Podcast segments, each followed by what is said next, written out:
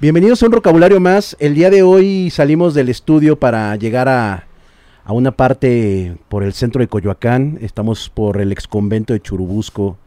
Un lugar que a mí me trae como muchos recuerdos porque yo estudié muy cerca de aquí y, les comentaba aquí al equipo que, que, tengo a un par de amigas, digo ya hace mucho no sé de ellas, pero que viven muy cerca de, de la casa de, de, del músico in, invitado que tenemos hoy en el vocabulario.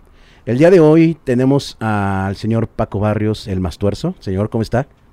Pues muy bien, contento de vuestra visita. Aquí es su casa.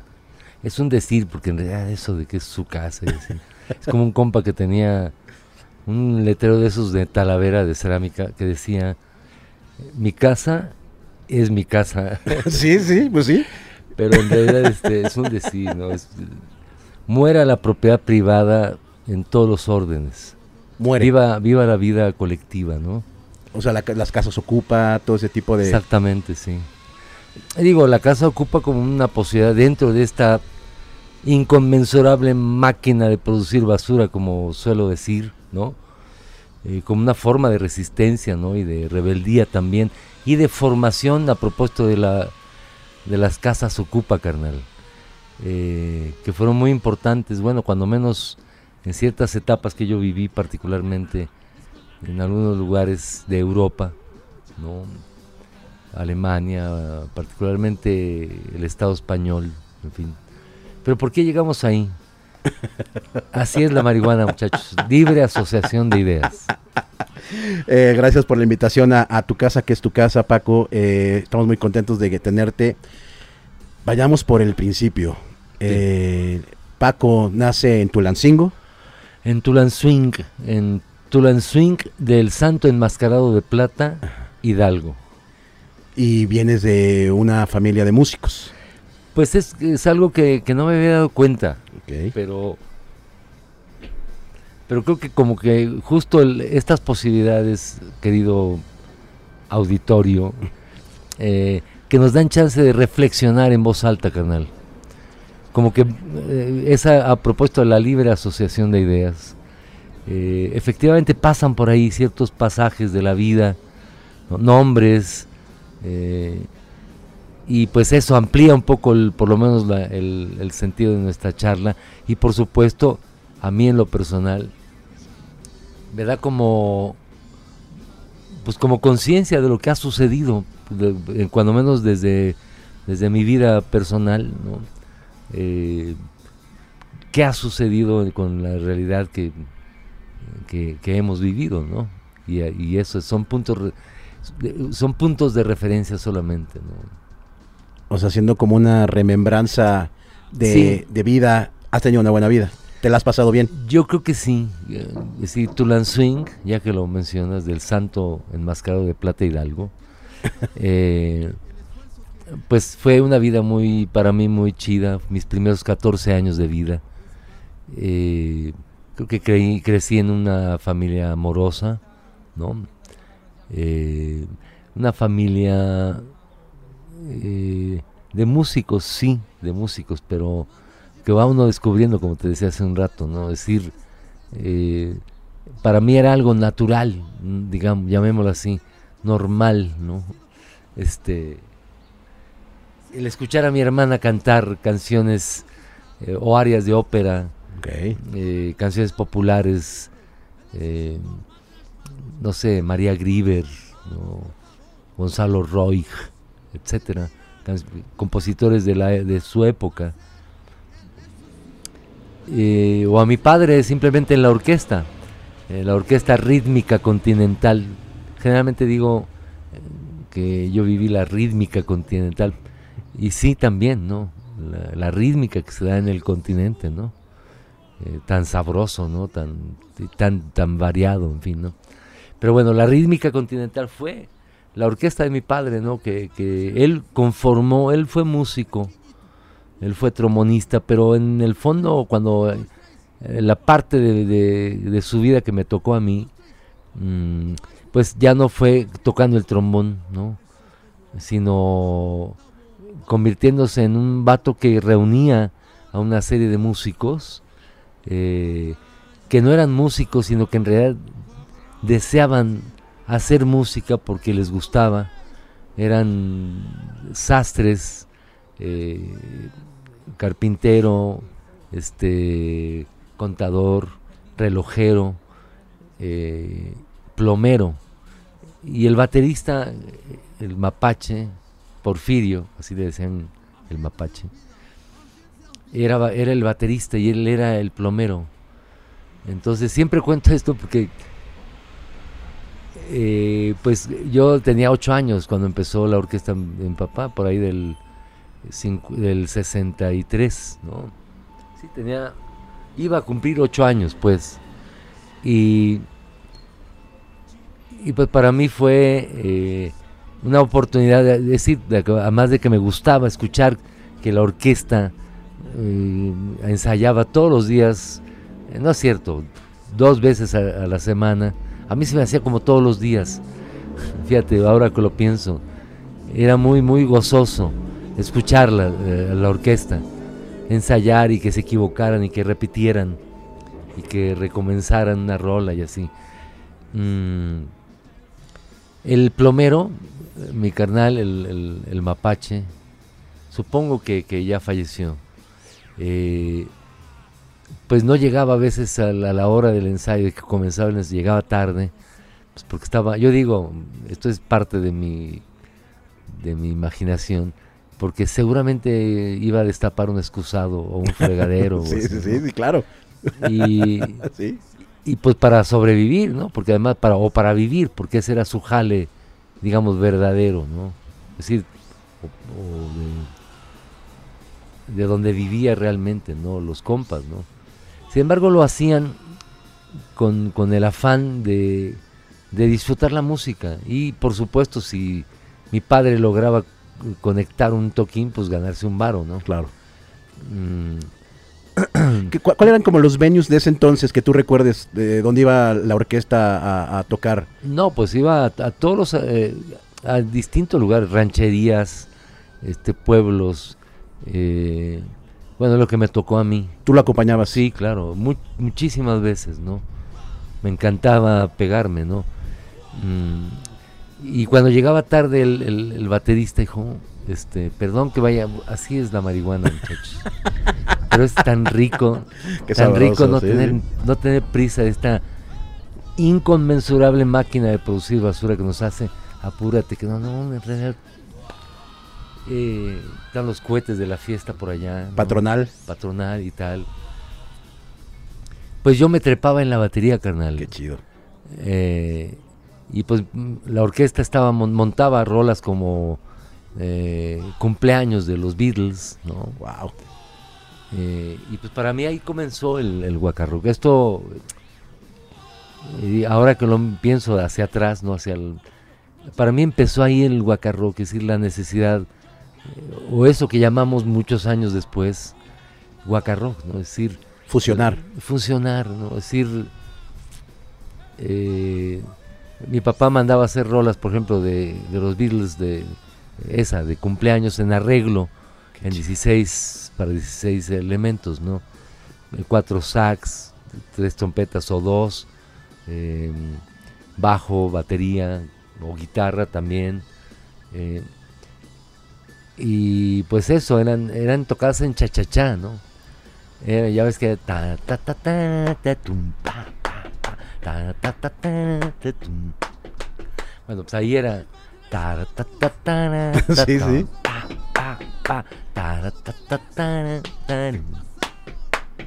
En fin, eh, siempre me gustó esa posibilidad, ¿no? Siempre eh, aprendí ahí, gracias a que el mapache llegaba tarde, ciertas rítmicas que me sugería lo que escuchaba, que eran cha-cha-cha, eh, mambo, eh, guaracha, en fin, ¿no?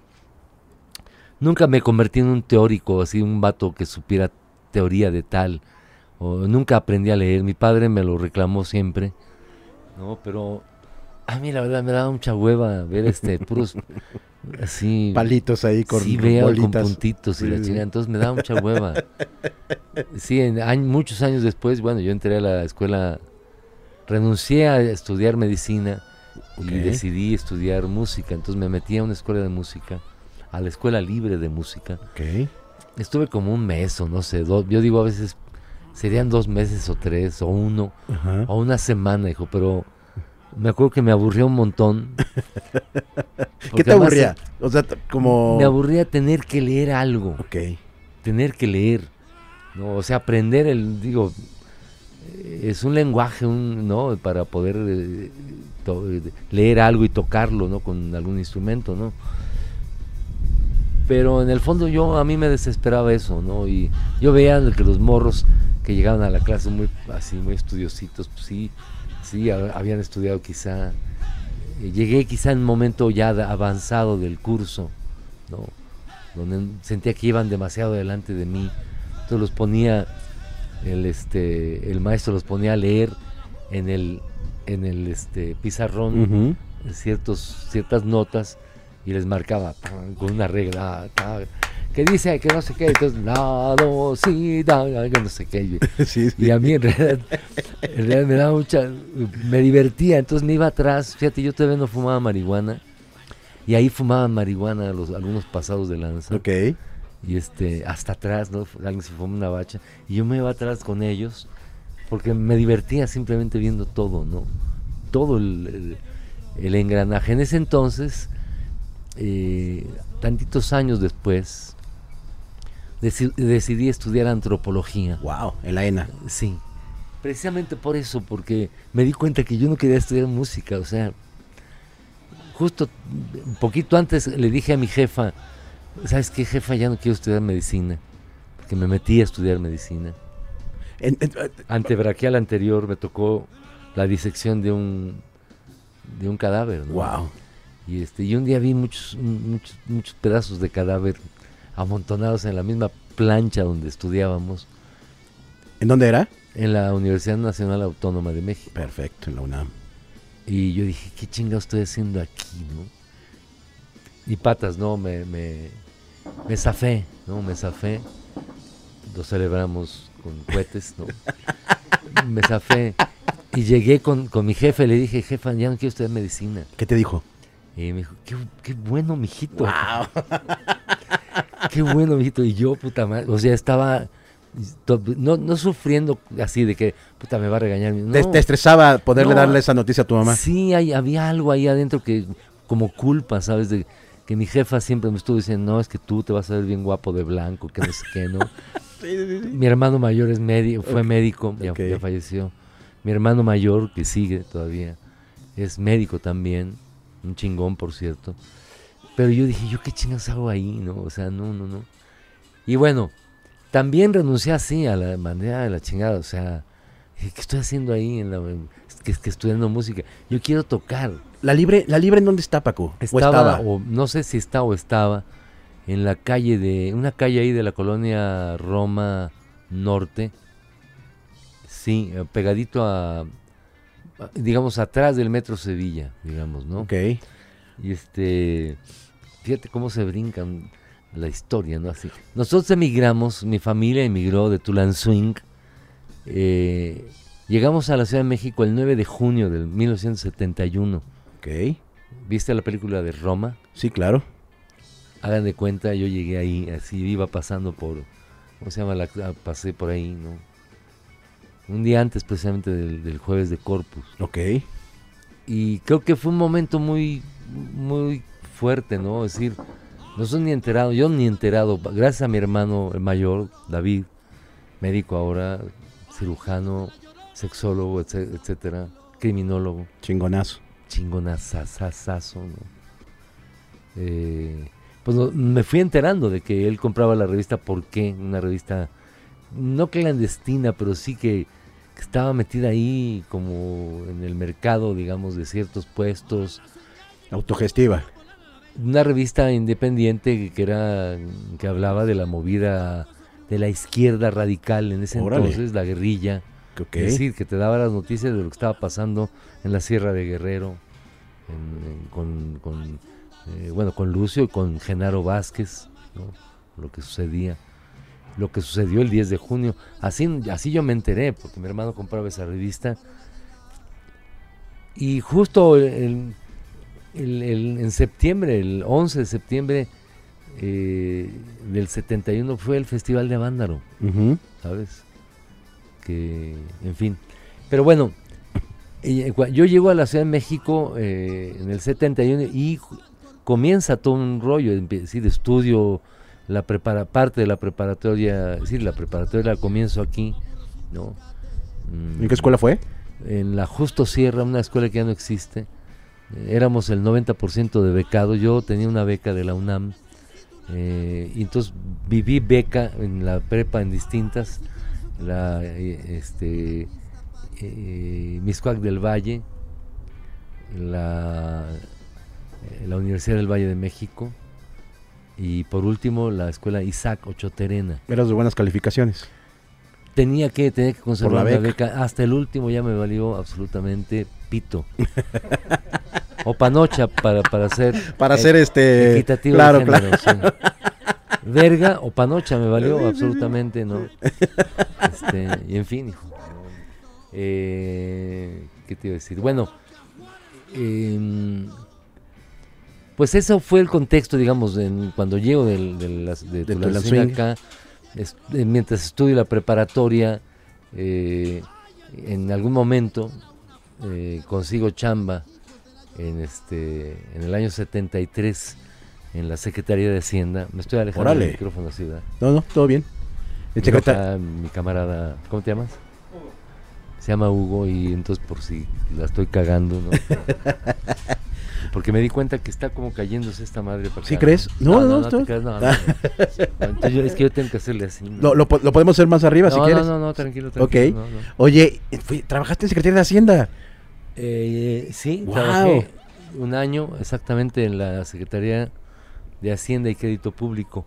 Justo atrás de, en ese entonces estaba Ya no, la, no la. Dirección General de Pagos estaba atrás del- de la presidencia, Ok. de la presidencia, presidencia de la República. Entrábamos por, por Corregidora 8. bueno, ahí estuve un año y de ahí me conecté gracias a mi compadre Alfredo Rodríguez Ramos, eh, que nos hicimos compas y, y yo creo que le caí muy bien y me hizo su compadre. Eh, fui padrino de Sandra, que hace muchos años que no veo, mi ahijada. Oye, Paco, ¿cómo fue tu vida de Godín ese año?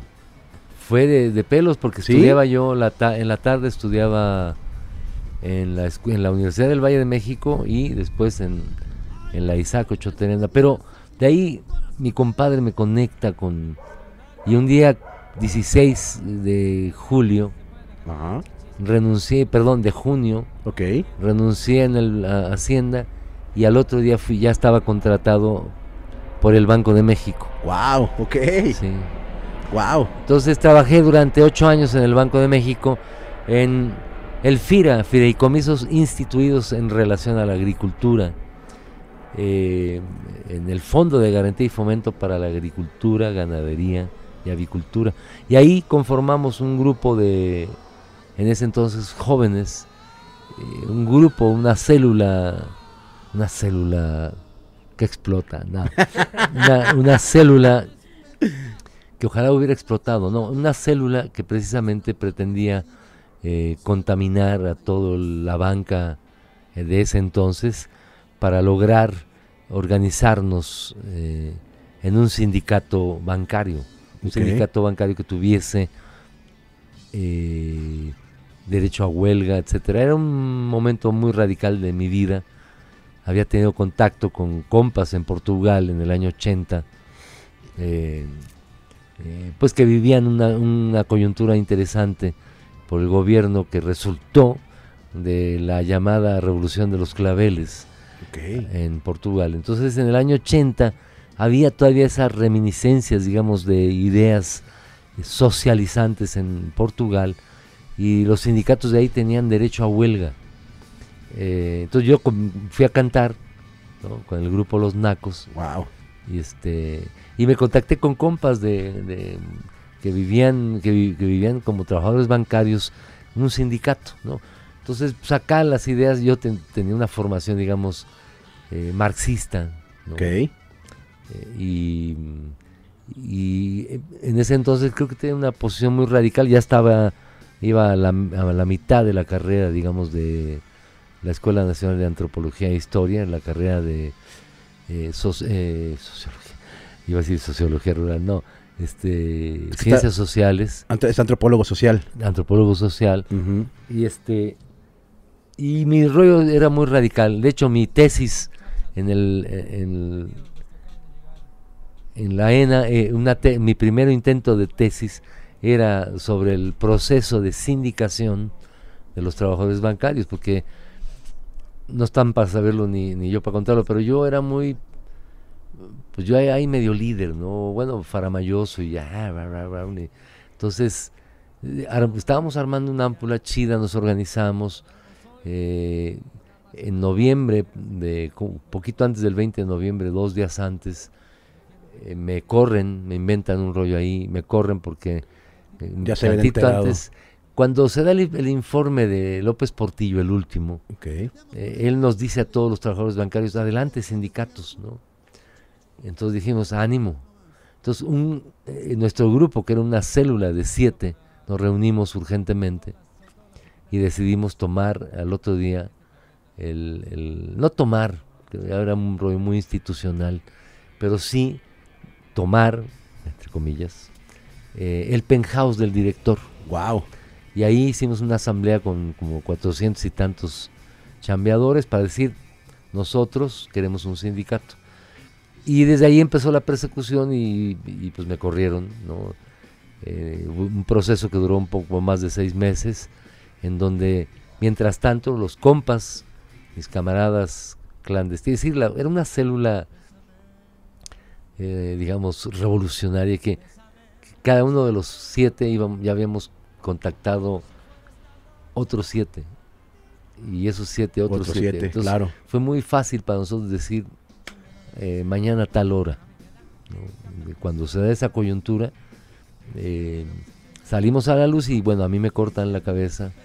Eh, duró ese proceso de eso, más de seis meses. Mientras tanto me apoyaban los compas con, con Varo, ¿no? porque de alguna forma pues fui víctima de un de una eh, represalia. Claro. Sí, ¿no? sí, sí, sí. Y finalmente, evidentemente, levanté una demanda contra el Banco de México y les ganamos. Ya. El maestro, el gran jurisprudente Arturo Alcalde Justiniani Ok. tuvo a bien ganarles ese pleito. Pero él a su vez me, me recomendó, híjole, ¿sabes qué? Consúltalo con tu célula de compas, ¿no? Pero lo, lo que te conviene es que te indemnicen y tan tan, ¿no? Y eso hice. Eh, Consulté con mi célula y les dije, cuídense, ya me voy, ya me fui, ¿no? Y cada quien con su abollón. Sí, cada quien lo que le tocara y, y a mí me, me indemnizaron. Con eso compré esta vivienda eh, desde hace 39 años casi. Y este y me dediqué a lo que eh, un poquito antes ya me estaba dedicando, que era hacer canciones, a cantar y particularmente a cantar en ciertos espacios que que yo creía eh, desde esa desde esa edad, ¿no? A través del aprendizaje que tuvimos con el grupo Los Nacos, en donde era pertinente estar, ¿no? Es decir, ir a cantar una huelga nos parecía fundamental, importante, porque lo que hacíamos era no para ganar dinero ni sino para para significarnos, Dejar mensaje. para para provocar Claro. un cambio en esta para ser útiles a los seres humanos que desde entonces, cuando menos lo que a mí me ha tocado, siguen haciendo algo para cambiar esta chingadera, ¿no? Incomodar a los que se les debe incomodar. De alguna forma, y, y, eh, en todo caso apoyar, acompañar con nuestras canciones distintas luchas, luchas obreras, campesinas, estudiantiles, eh, y de otro orden, de, de orden, digamos, llamémosle así, civil, de pronto compas que se oponían al, al- y ahora mismo que se oponen al, al, al tren Maya, ¿no? Y si me invitan a, a cantar yo voy, porque porque creo que, a ver, no estoy con ustedes, ¿no? O sea, si en este, si en este tiempo en, en este año es peligroso ser contestatario, ser una persona que es incómoda para, para la gente de arriba. No me quiero imaginar en esos tiempos qué tan peligroso era. ¿Nunca, nunca temiste por tu vida o por tu integridad, No, no, por tu no, familia? Yo, yo creo que no, porque estábamos, eh, había una, eh, conocíamos por dónde, eh, con quién estábamos, ¿no? No había esta, eh, ¿cómo te diré? Esta inmediatez de los, de las redes sociales, por claro, ejemplo. claro, ¿no? claro, claro. Eh, es decir, ahora lo que tú me estás diciendo es decir, no, hoy no existe ningún tipo de censura, carnal. Es decir, en ningún, en ningún medio de nada. Al contrario, hay el exceso de, de periodistas, por ejemplo, particularmente, que están ardidos porque ya no tienen un moche Sí, sí, sí. por ejemplo, no. No, no, eh, lo, lo que hoy vivimos eh, está en otro orden, yo creo. Tiene que ver con el narcopoder. Claro. Es decir, más que la censura, es, híjole, tratar de entender, este, ¿cómo te diré? ¿Qué decir importante? No para, para cuestionar al, a- y ni siquiera al narcopoder, o sea, ni siquiera a los poderes, digamos, esos poderes fácticos, ¿no? Que se han instalado en, este, no, sino para de alguna manera decirle a los, a nuestros iguales, ¿no? Lo que creemos de la vida, ¿no? Y, y particularmente que sí, que hay que organizarnos, que hay que ponernos de acuerdo hasta para ir a comprar las chelas. Claro. Tan, o sea, lo que sigue es cooperación entre nuestros compas. No, Creo que eh, en estas, en estas últimas temporadas, por lo menos en estos últimos cinco años, ha- se ha perdido mucho eso que mencionas, como el compañerismo, ¿no? Como el como el, la fraternidad, como que ya cada quien ahorita vela siempre por sus propios intereses y le gusta ir como solo. es que eso es el capitalismo, carnal. Eso es la, la máquina a la que me refiero. ¿No? A la, a la frialdad de esa máquina cuyos preceptos es la máxima ganancia, fundamentalmente. Es decir, caiga quien caiga. Claro. ¿no? En donde se vende todo, ¿no? Es decir, a propósito de periodistas vendidos, ¿no? Es decir, que, que vivían de hablar bien De un Peña político. Nieto, de, es decir, de todos los hojaldras que lo, lo, lo precedieron, ¿no? El famoso chayote, el El chayotazo. famoso, no, deja tú el chayote, ojalá fuera nomás el chayote, no.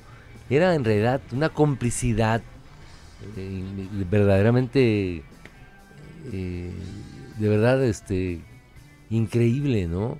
Increíble, porque además, cómo durante tantos años, y estoy hablando en el contexto, este contexto de la, de la 4T, digamos, ¿no? Que con mucho, o sea, más allá de que eh, yo crea, conciba que no hay capitalismos buena onda, con todo el respeto, señor López Obrador, ¿no? 4T y demás, ¿no? No, no, no. Mm, pero sí hay que reconocer que hay una búsqueda de otra forma, ¿no? De, de una justicia, digamos, social, etcétera, ¿no? Mm, ningún presidente me había caído, digamos, ni siquiera X, no, no. Este güey me cae bien, Claro. tan- nomás me cae bien porque me cae bien, tipo que hay gente que te cae mal y gente que te cae bien. Bueno, ninguno antes me había caído bien. Claro. Entonces a mí me sorprende que me caiga bien. Porque además, no sé, quizás soy un vendido, ¿no? ¿Por qué? Pues porque en realidad, por ejemplo, yo de mis, a mis 66 años, o sea, estoy recibiendo una lana, ¿no? Cualquier cosa, no sé cuánto, ¿no? Dos mil baros. Creo que 2000 bimestral, ¿no? Sí. Puta, pues eso, eso me hace un paro, hijo. Claro, ¿no? claro. ¿Quién lo había hecho antes? No. ¿Sí me explico? O sea, más allá de que nos estén calmando como para no hacerla más de pedo, ¿no? Puede ser, ¿no? No, no. Yo sigo siendo un rebelde. Yo no he firmado la paz. Bien. No. El capitalismo es capitalismo. Y el capitalismo siempre ha sido salvaje.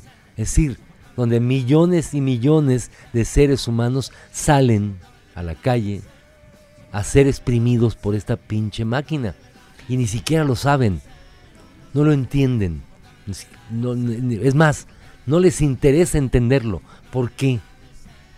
Gracias a, a los famosos, eh, ¿cómo te diré? Instrumentos ¿no?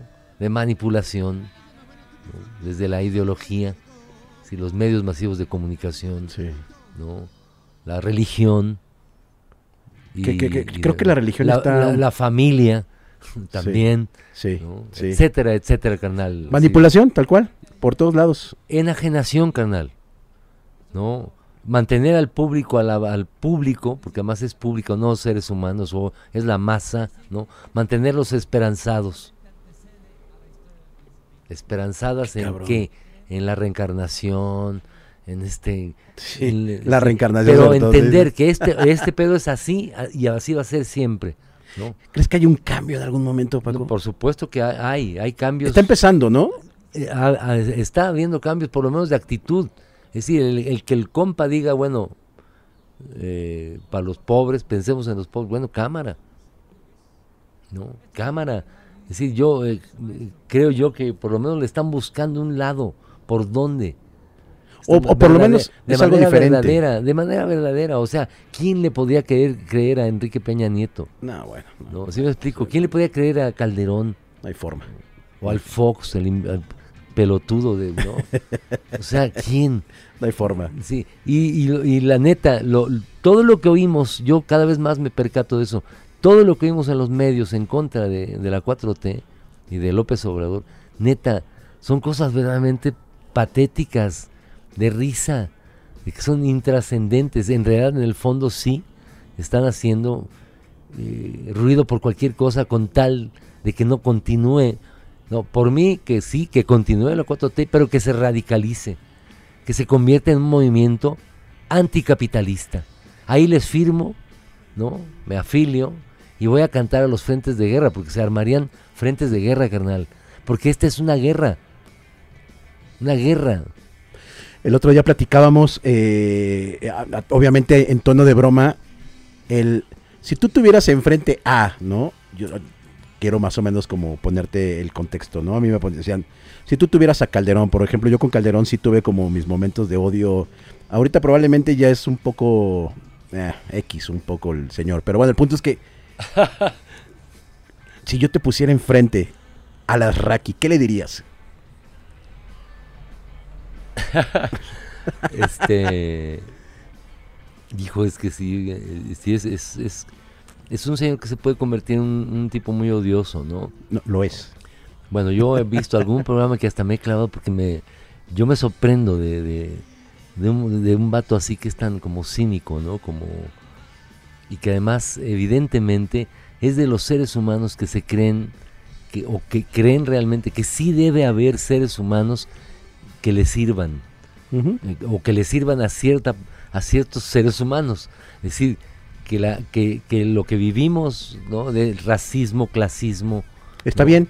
está bien Sí, A- así es tiene normal. que ser es normal porque porque si no quién va quién, quién quién va a tender la cama o quién quién va a apodar el pasto de los no un poco como la, la, la película de de, de Yareli Arismendi del maestro Sergio Arau un La- día sin los mexicanos claro. Sí, un día que decidan todos los trabajadores, a ver, vamos a organizarnos, vamos a parar esta máquina, a ver quién va a podar, va a ver quién va a manejar. ¿Quién te va a servir sus huevitos? Su juguete de naranja. va- ajá. Entonces, entenderíamos, ¿no? Claro, esto suena como, híjole, a ver, hay cuándo, a ver cuándo. Bueno, yo en mi práctica cotidiana, aquí no hay lucha de, adentro, en mi cantón, en el cantón, no hay lucha de clases, no hay propiedad privada, no, no hay competencia de a ver quién tiene el, el falo más grande o a ver quién se le moja más, ¿no? No, no, carnal. Sí, sí, sí. No, de- de- hay una búsqueda por, por, por humanizar en lo posible nuestra, nuestra vida. Humanizar, eso es una palabra de manera real. correcta. De manera real. El salvaje y el humano, digamos, el, el humanismo, ¿no? Acá, el, el punto más álgido de la humanidad, el salvajismo más salvaje. Y yo digo que vamos aquí, suponiendo que hay un trayecto acá, Estamos al, al lineal, principio. digamos, vamos aquí, una cosita Pañales. nada, ¿no? Es decir, ¿cuántos, cuántos millones de, de- de años eh, tiene el- la galaxia, ¿no? O sea, tranquis, ¿no? No pasa nada. Habrá un mundo donde quepan muchos mundos, dicen los zapatistas, ¿no? excepto uno, el que no acepta que haya muchos mundos, ¿no? Sí, sí, sí. Yo digo, ¿no? O, distintos, muchos mundos que no quieren compartir su vida con, en fin, ¿no? De una manera justa y feliz, ¿no? Yo creo. ¿no? Equitativa, sobre todo. Pero bueno, regresemos a la música, maestro Paco. Eh, Esto se va a editar a la no, chingada. no, no. o sea, No, no, no. Va como va. No, no, no. Nosotros no editamos, no ponemos nada. O sea, es Yo le tal voy a, yo le voy, nomás que quede claro, yo le voy a los zapatistas, le voy a las autonomías, a Cherán, le voy a los seres humanos que toman las riendas de su vida en sus manos, ¿no? Pero este momento, híjole, hay que aprovecharlo, Así es. organizarnos así, chido. Estoy de acuerdo. Sí. Cuéntanos eh, ese, ese, ese momento entonces de, de los nacos y la transición a, a, a la, a la botellita. Que Claro, pues bueno, los Nacos fue, un, insisto, un taller de nacos con K. Nacos con capa, que sea más naco. sí, sí, sí. Eh, pues un- los Nacos, para el contexto, es un grupo eh, que surge como una brigada cultural del movimiento estudiantil de 1968. Sí. Em, como una brigada salían a, a echar unas rolitas y a difundir los acuerdos del Consejo General de Huelga. Se desarrolla como un grupo de canción política, digamos. Ok. ¿no? Y cuando yo ingreso al grupo junto con Elia Crot, para mí fue un, un taller de canción, ¿no? con una, una mirada distinta. Yo digo, un taller de lo que hoy llamo la otra canción, una canción que mira desde otro lado, no desde el, no desde el valor en el sentido material de la vida, en fin, sino desde la lucha de clases, ¿no? No, no lo eh, una experiencia que no va solamente con el, el cantar y que te paguen o que te no era un trabajo casi casi como de pues como pues un ministerio carnal o sea meterte ahí a, a profesar el cantar tus canciones tu mirada sobre el mundo y compartirla con distintas luchas que a su vez nos compartieron un montón un montón de espacios de sabiduría de contextos de sus luchas ¿no? El- sigo- lo sigo pensando me siguen muchos muchas me siguen compartiendo sus luchas porque para mí es eh, una fortuna pues ¿no? el que el enterarte el incluso en el encabronarte no porque porque tienen razón esas luchas no y de alguna forma convertirte en parte en su cómplice no de alguna manera. Acompañar esas luchas en ese tránsito bueno aparece Botellita de Jerez. Eh, yo en ese entonces con el grupo Los Nacos convivía mucho con Armando Vega Gil y él de hecho colaboraba con, con Los Nacos también, era parte del, de sobre todo de una parte más teatral que el grupo Informe. Y, y justo un día me invita, me invita a ser parte de, me dice, conocí a Sergio Arau, eh, Sergio Arau ya era Sergio Arau, un compa eh, muy, no sé cómo decirlo, pues muy reconocido en cierto ámbito, digamos, intelectual, mm, digamos, de, de cierto sector, de la gente que creo yo que hoy lee la jornada para que me entiendan, Ok. ¿no? O tiene un nivel intelectual Sí, sí, sí, neta distinto, con, con todo el respeto, ¿no? Profesionistas, en fin. ¿no? Y el vato era un vato ya, ya. Entonces, eh, pues órale, qué chido, ¿no? Y, y- y me canta un cachito, me dice, mira, charro, carro. Entonces digo, "Ah, claro, ánimo, este, invítame. Y me dice, no, pues a eso, a eso, esa es la idea. Este, y pues eso, hacer rolas y eso. O sea, la, la, la, la primera canción que te mostraron para que tú eh, Armando, ingresaras, Armando me mostró esa, charro can roll. no la rola, me mostró el corito. Después ya nos juntamos y armamos las rolas. Muchas de esas rolas, muchas quiero decir, cinco o seis rolas de lo, del primer disco, por ejemplo, fueron rolas que ya Sergio ya traía muy como una idea clara, ¿no? muy, ta- muy tarareadas. ya, ya como, como armadas, ¿no? O casi armadas. Y Armando y yo, bueno, le, le atoramos para... Amalgamaron. para- sí, pues, le- Es decir, tallereamos, como yo digo, una rola que hay que pasar para acá, o quitarle, cambiarle la rítmica, no sé. Y logramos, creo yo, ese primer disco, ¿no? Del, de la botellita de Jerez, el, el botellita de Jerez, así solamente, el disco conocido como el disco morado, nuestro Así es. primer disco. Antes de este hubo un, un cassette mm, que, que hicimos, realizamos eh, de manera así muy, muy, pues hicimos solamente 600 piezas, ¿no? ¿Era demo? Eh, no, demo no. Ya era, ya era Eh, no, algo más. digo, no, no era demo porque nunca me ha, me ha gustado la palabra demo. ok, ¿cuál sería entonces la palabra? Sería, en- en el equivalente sería una, una maqueta, Ok, ¿no? Un esbozo, ok. ¿no? Porque el demo, la palabra demo me parece muy culera porque justo era lo que decían los, los directores artísticos de las compañías disqueras. Tráeme un demo, ¿qué quieres? Un, un cassette de demostración de lo que haces. Yo digo, o sea, demostrarle a alguien que lo que yo hago, ¿por qué? no? Yo creo que no. Es, te traigo mi obra, ¿no? Aunque la grabe con una casetera, esa es mi obra, ¿sabes? ¿No?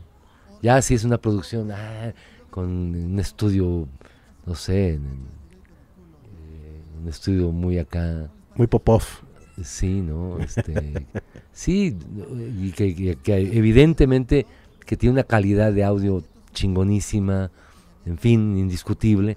Sí, pero yo no, yo no contrasto, es decir, no encuentro el, el, eh, ¿cómo te digo? La- el, el que hagas un demo ya es tu obra, carnal. Ok. Entonces, la disquera que te dijera, tráeme un demo, la palabra demo se O me sea, lo, hacía- lo notas como despectivo, Sí. peyorativo. Sí, pero no es contigo, es No, con, no. con la industria. no, yo sé, yo sé. ¿Qué pasó, chiquitín? ¿Eh? ¿Qué pasó? Por el sol, yo creo. ¿Es la única cámara que tienes? Pues bueno, perdón por la, por la interrupción. Tuvimos que hacer un cortecillo porque el solecito hizo de las suyas con una de las cámaras, pero ya regresamos. Seguimos aquí en la casita de Paco. Nos, nos echó la mano para venir a su casa y estamos muy agradecidos por seguir aquí conversando con él. Paco, estábamos platicando del HH Botellita de Jerez. Pues eso, que con la HH en esa formación tuvimos 10 años de trabajo. Eh, Sí, súbelo. tantito así, Sí, señor. que me siento que me estoy agachando así. ahí. Ahí está.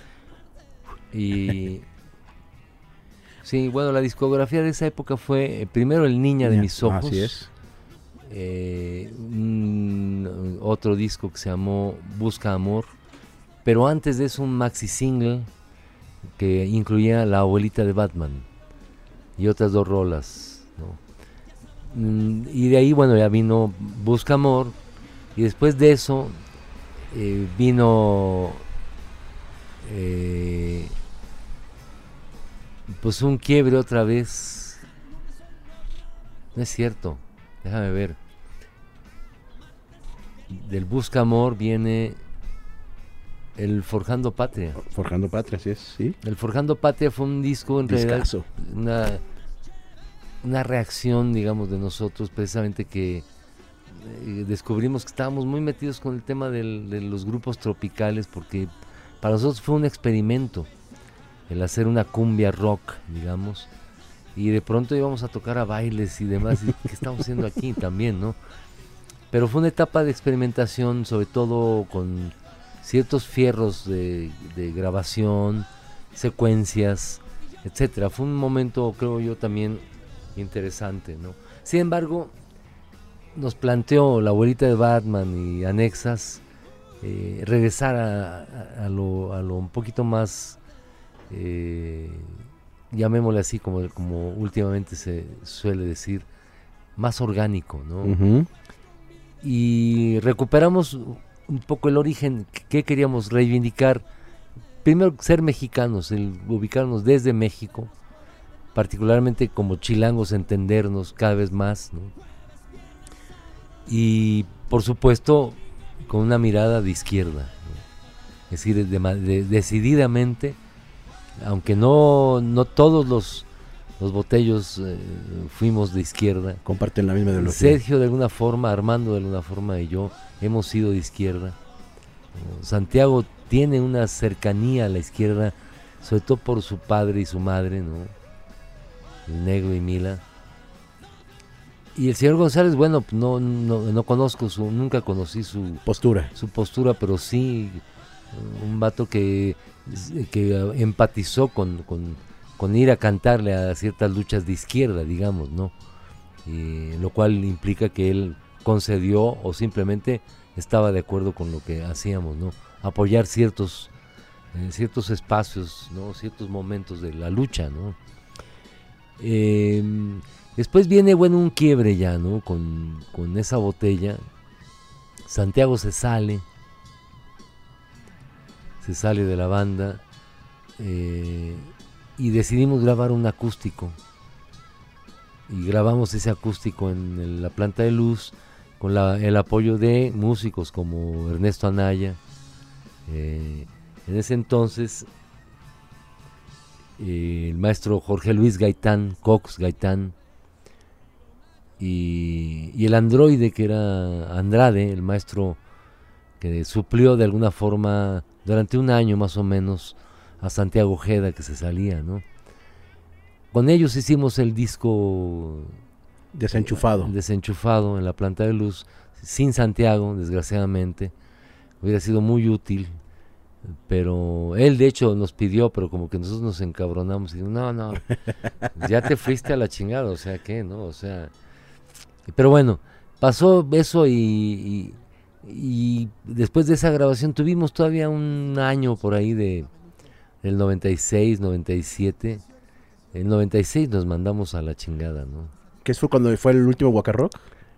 En, el 96 nos mandamos a la chingada, decidimos Armando y yo, que ahí muere, em, en, diciembre del 96. ¿Por, qué deciden? O sea, ¿por qué la Porque ya era aburrido, ya, era, ya era aburrido. Es decir, convencer, por ejemplo, a, González de que hiciéramos cierta tocada porque había diferencias de, de, entender la vida en el mundo, ¿no? Claro. Yo creo, en el fondo, ¿no? Y de alguna manera dijimos Armando y yo, no, pues mejor hay que ya, tan tan, ¿no? Te cansas, ¿no? Estaba, ya no estaba Santiago, estábamos como... Entonces decidimos hacer eh, a mediados de año, del año 97, en junio, hacer la despedida de Botellita de Jerez, el último Waka Rock, parafraseando a The Last Waltz de, Waltz de, de, ¿cómo se llama? De de The Band. Una banda emblemática que acompañó un montón, entre otros, a, Bob Dylan, ¿no? Por ejemplo, ¿no? Ellos hacen el último vals, ¿no? Que, es como la historia de, su, de, lo último que hacen de su vida. Y por eso le ponemos al, al, concierto en el Metropolitan el último, el último Waka Rock, ¿no? Y efectivamente fue el último Waka Rock así, eh, invitamos a Sergio, invitamos a otros músicos compas a que se echaran una, una paloma en el toquín. Ahí estuvo Rubén Albarrán de Café Tacuba. Al final lo invitamos también, él venía cerrando la gira de Sudamérica de Café Tacuba y vino desde La Habana, cantó con nosotros y dos días después salimos todos para La Habana para cerrar con, con Café la, su gira en La Habana. Ya no fue Sergio Arau ahí, por ejemplo. Alguien más no fue, pero la pasamos muy bien. Y este. Y, bueno, ya vino otra etapa, ¿no? Em, cuando, cuando termina, cuando termina la, la, HH, ¿te sientes como al otro día, como, como alguien haya perdido su chamba, como desempleado, o más bien lo tomaste como un voy a hacer cosas más, eh, más cosas que me, que me llenen, que me, que me, pues sí, que me iluminen. O, o, sea, hay como ese momento donde, hijo, no, yo, es parte de tu vida ahí. Yo creo que, digo, eh, fue un momento difícil, ¿no? Por supuesto, ¿no? Em, y va involucrado con muchas cosas, con la, es decir, durante toda la existencia de Botellita de Jerez, los 36 años que duró, siempre tuve un proyecto llamémosle así. Alterno. Alterno. Sí, yo cantar solo, me armé eh, el mastuerzo y carne de res, después armé el mastuerzo y los hijos del maíz, Después ya finalmente he palomeado con Calle 4, que es un grupo de son. O sea, nunca ha habido límites, he sido un perverso, digamos, ¿no? Un, un promiscuo, para ser un poco más metafóricamente, ¿no? Así que bueno, sí, sentí ese vacío que cualquiera puede sentir, como cuando me corrieron del Banco de México, te quedas sin, sin piso, carnal. Y empecé a trabajar un taxi. Y después di clases en una secundaria, ciencias sociales, ¿no? ¿No? Y después di clases y dije, ¿y ahora qué hago? Nada, ahora voy a hacer lo que yo quiero hacer. ¿La docencia, ¿La docencia te llamó la atención o...? Me, me, gustó mucho, me gustó. Nunca, nunca me imaginé, pero me gustó porque... Porque fue un ámbito muy, muy, este... Muy agradable. Eran una secundaria, se llamaba Icari, Icarie, allá en Tepepan. Tlalpan. Sur de... No, o Xochimilco ya es, ¿no? Sí, sí, sí. Y la mayoría de los chavos eran chavitos hijos de profesores, de maestras, de artistas, de músicos, de intelectuales. Qué chido. Gente muy, chavitos muy chingones, que para, para mí era ir a aprender, ¿no? O sea, con ellos, ¿no?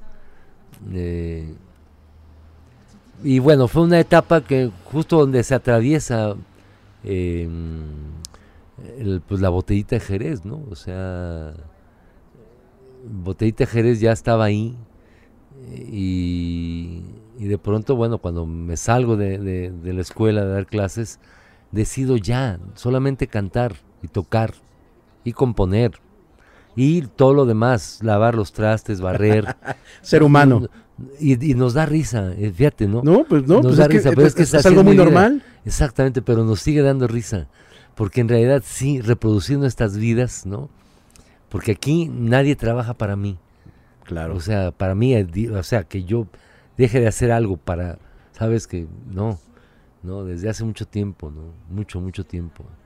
Eh, así que, ¿cómo te diré? Pues eso, carnal, eso. Creo que eh, el, los nacos y, y, botellita, bueno, fueron mis escuelas, ¿no? Y, en ese inter, bueno, yo he cantado todo el tiempo solo con una banda, en fin, palomazos, lo que sea, ¿no? Eh, y siempre hay, creo yo, para, para mí, como un vato que hace rolas, pues yo digo, siempre estamos en búsqueda de la canción que no existe. Esa es mi percepción. ¿no? Hay algunos que dicen, no, yo estoy en búsqueda de la canción que deje dinero, por ejemplo. No, yo estoy en busca de la canción que me signifique, ¿no? Y además que no exista en lo posible. es que hable de, de algo que no se ha hablado. O si se ha hablado de una manera, se hable desde una perspectiva otra, crítica quizá, ¿no?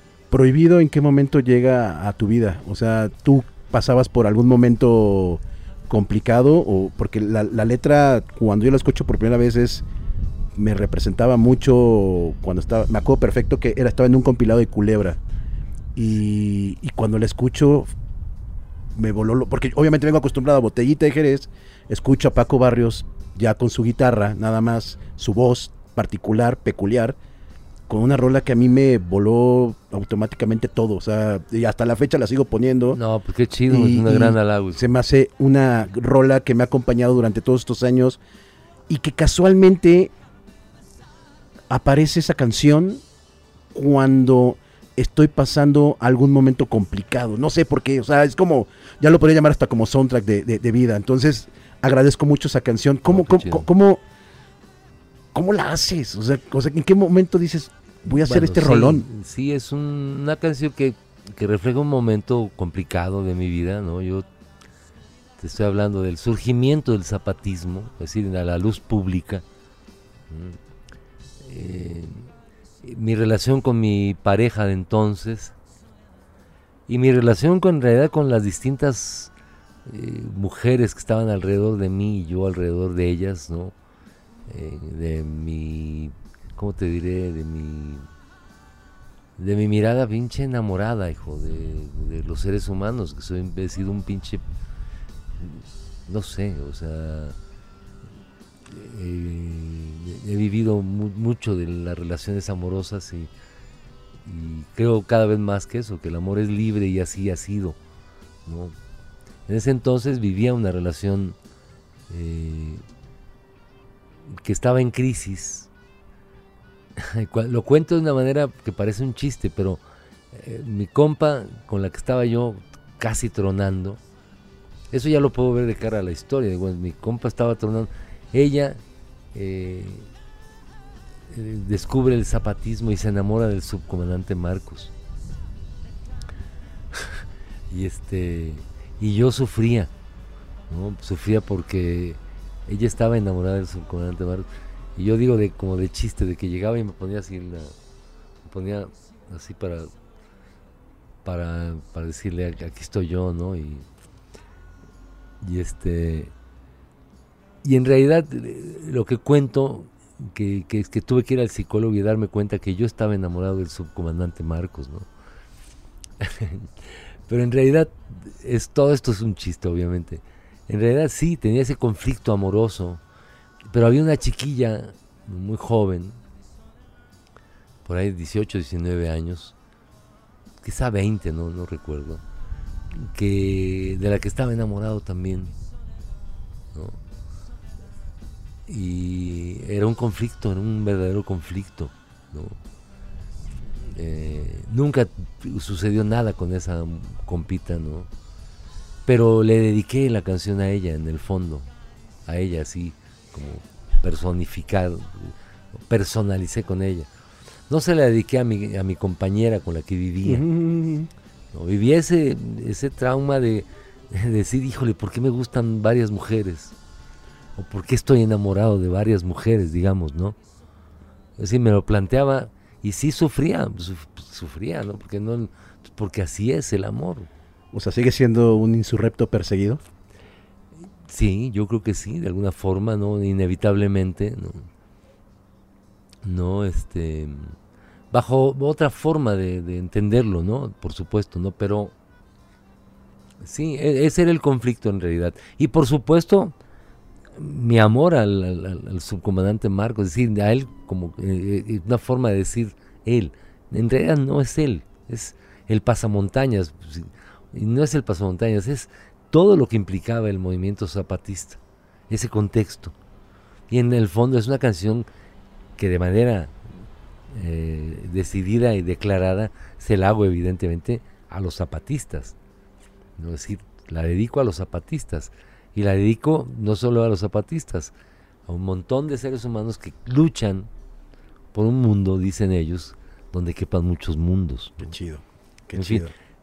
Es complejo, ¿no? Y ha sido una canción que me ha acompañado y ha acompañado a distintas causas, la he dedicado a distintos momentos, particularmente al Comité de Madres de los Presos y Desaparecidos Políticos de Chihuahua, que encabezó durante muchos años la madre de mis hijos, ¿no? Desde muy joven, de mis hijos eh, Sebastián y Nicolás en Chihuahua, ¿no?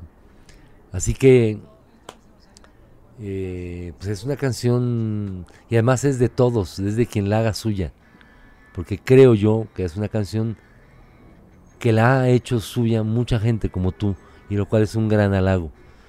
Si, si hay algo, un premio para alguien, para un artista, es que alguien haga suya la obra. Gracias por hacerla. Sí, pues es para la humanidad, llamémosle así, ¿no? Llaman haciendo aquí señas los, el, productor. Eh, vámonos ya para la recta final. Podríamos estar aquí horas y horas con, con, con Paco platicando, porque aparte se platica muy rico, o sea, tienes un abanico de de, plática increíble en donde puedes estar hablando ahorita de botellita, al rato de la música, al rato del zapatismo, al rato de tu vida, al rato de, Coyoacán, porque me imagino que eres también un poco cronista urbano en, por lo que se escucha también en tus canciones, ¿no? Pues mira, yo como dijera una vez, una vez le cantamos con el grupo Los Nacos en el Zócalo de la ciudad de Puebla y, y, cuando, y bueno, cantó un grupo que se llamaba Víctor Jara. Claro. en donde cantaba nada más y nada menos que Eugenia León, Margarita León, su hermana, Mayito Rivas, en paz descanse. El otro compa no recuerdo cómo se llamaba o se llama, pero era un grupo que se llamaba Víctor Jara, comunistas, y cantamos en un evento pues, como de ese rollo, ¿no? Comunista, eh, en, la- en el Zócalo de la, de la ciudad de Puebla, y también tocó Chava Flores, Wow. creo acompañado por, eh, no, no estoy seguro, pero creo que eran el trío Los Morales. Ok. Y, y cuando terminamos de tocar, después tocamos los nacos al final y nos fuimos a comer juntos a un restaurancito ahí en la esquina, una de las de los de las esquinas, digamos, del Zócalo, ¿no? De- de- y justo el maestro Chava Flores, yo me senté a un lado de él y, y una de las cosas que nunca se me olvidarán, le, le decía yo, oiga maestro, y muchos, muchos intelectuales dicen que usted es un folclorista urbano. Ok. Y él me contestó, no, dice, yo, yo nomás hago canciones. es la misma respuesta. Sí, puedo ser antropólogo, sí, mi mirada es de un antropólogo, eh, de un enamorado, ¿no? de la vida, en fin, enamorado del amor. Dejar de creer en el amor para volverse a enamorar. Dice Derrida, que el filósofo. En fin, eh, no sé qué estamos hablando, pero De, de la canción de, de, de digo, perdón, del cronismo Ah, no, urbano pues, que, y, que- y- que eso, solamente hago rolitas que tienen que ver con, con todos los saberes que, de repente te circundan y que te, penetran y te, atraviesan, ¿no? Por supuesto. Pero es hacer rolas eh, que nos signifiquen, yo creo que más, más allá de eh, decir como, como las virtudes que pudo haber tenido el maestro que nos dejó el maestro Carlos Monsiváis, ¿no? Sí, más que como un cronista, como un vato que te está picando el culo, ¿no? O sea, Sí, sí, sí. sen- a ver, póngase al tiro, o sea, un provocador, pero también cronista y, y también cuentista o no sé, la literatura estaba ahí, el periodismo, eh, dice el maestro Mauricio, eh, ¿cómo se llama? Mejía Madrid, ¿no? Entonces yo, yo creo que lo que hacemos es canciones que de alguna forma contienen una cierta crónica, pero n- eh, no, yo no me he propuesto hacerlo, no, de ninguna forma. Eh, más bien acompañar, al, creo que al, las, insisto, las distintas luchas, espacios de cultura que se han abierto, que se siguen abriendo, ¿no? para donde, donde caben nuestras canciones, nuestro, nuestra propuesta. ¿no? Paco, ¿hay, ¿habrá algo de botellita? Estamos haciendo ahora mismo una cosa que se llama, que le llamamos Soñar no cuesta nada. Estuvimos antier en el Zócalo. el Antier, martes, el sí, martes. sí, en la Feria Internacional del Libro, Libro. del Zócalo. Y... ¿Qué más? Eh, pues Costa- eso, eh, Soñar no cuesta Soñar no nada, cuesta está nada. Por eh, nada más y nada menos que Santiago Ojeda, Wow. en la guitarra y en la dirección musical, eh, José Vergara en la batería, baterista de distintas eh, experimentos, baterista de Los Hijos del Maíz, de Rabia, este, en fin, eh, músico y, y- y, este, ingeniero de audio, acaban de ganarse un premio, Mariana Rivera, su compañera, y él, eh, un, un, este, Ariel, Wow. por un, un documental que se llama ay, Flores del, del Amanecer, no, Flores del... Uh, se me olvidó el, el título. Aquí lo ponemos ahorita. No se Maravilla, preocupen. pero esto lo estoy diciendo a extra, ahí le van a cortar, ¿verdad? Claro. No, por mí no le cortes nada. La idea es que no se le corte. Flores de la Llanura, creo que se llama así. Flores de la Llanura. Un documental sobre las tejedoras. ¿no? Y el bajo lo toca el maestro Juan Cubas. Juan Cubas, claro. Un, un gran músico extraordinario. Sí lo conozco. Entonces, y yo canto, básicamente canto. De pronto ahí me colgaré la guitarra, pero sí, eso será recordando a Botellita Jerez Qué siempre. chido. No, no, no, eh, ¿cómo te diré? No tenemos ni fechas, ni ahí, ahí saldrán. Como va saliendo. Sí, sí, porque en realidad pues hay muchas cosas que hacer. Y Botellita está en la nube, carnal. Está en la nube ahí, cualquiera puede visitarla. ¿no? Ojalá la visiten mucho, mucho, mucho, ¿no? Claro. Y eh, más bien, insisto, como buscar algo que no existe, situaciones nuevas, ¿no? Conocer más de, de, este mundo, ¿no? Paco, muchísimas gracias por estar en el vocabulario. Muchas gracias por, por por darnos tantos años de felicidad musical y ahorita soy muy feliz de haberte conocido, haber platicado contigo, haberte escuchado y pues esperemos en algún momento aventarnos una, una segunda este, platiquita rica contigo. Cuando gustes, Gracias, canal, bienvenido Pasto. Gracias, señor. Eh, y todo su equipo. Muchas gracias, señor. verdad, este, aquí es su casa y lo haremos cuando, cuando haya oportunidad, claro que sí. Muchas gracias por haber estado con nosotros. A ti, por todas tus palabras, carnal, que hoy, hoy no voy a dormir, carnal. muchas gracias. Y pues muchas gracias a todos los que sintonizan el vocabulario. Eh, muchas gracias a Víctor Cruz por seguir manteniendo vivo este proyecto, a Hugo en, la, en las cámaras y pues a todos los que nos están viendo en este momento un saludo Gracias a Paco, gracias a, toda la gente que hace posible esto. Muchas gracias, nos vemos, chao.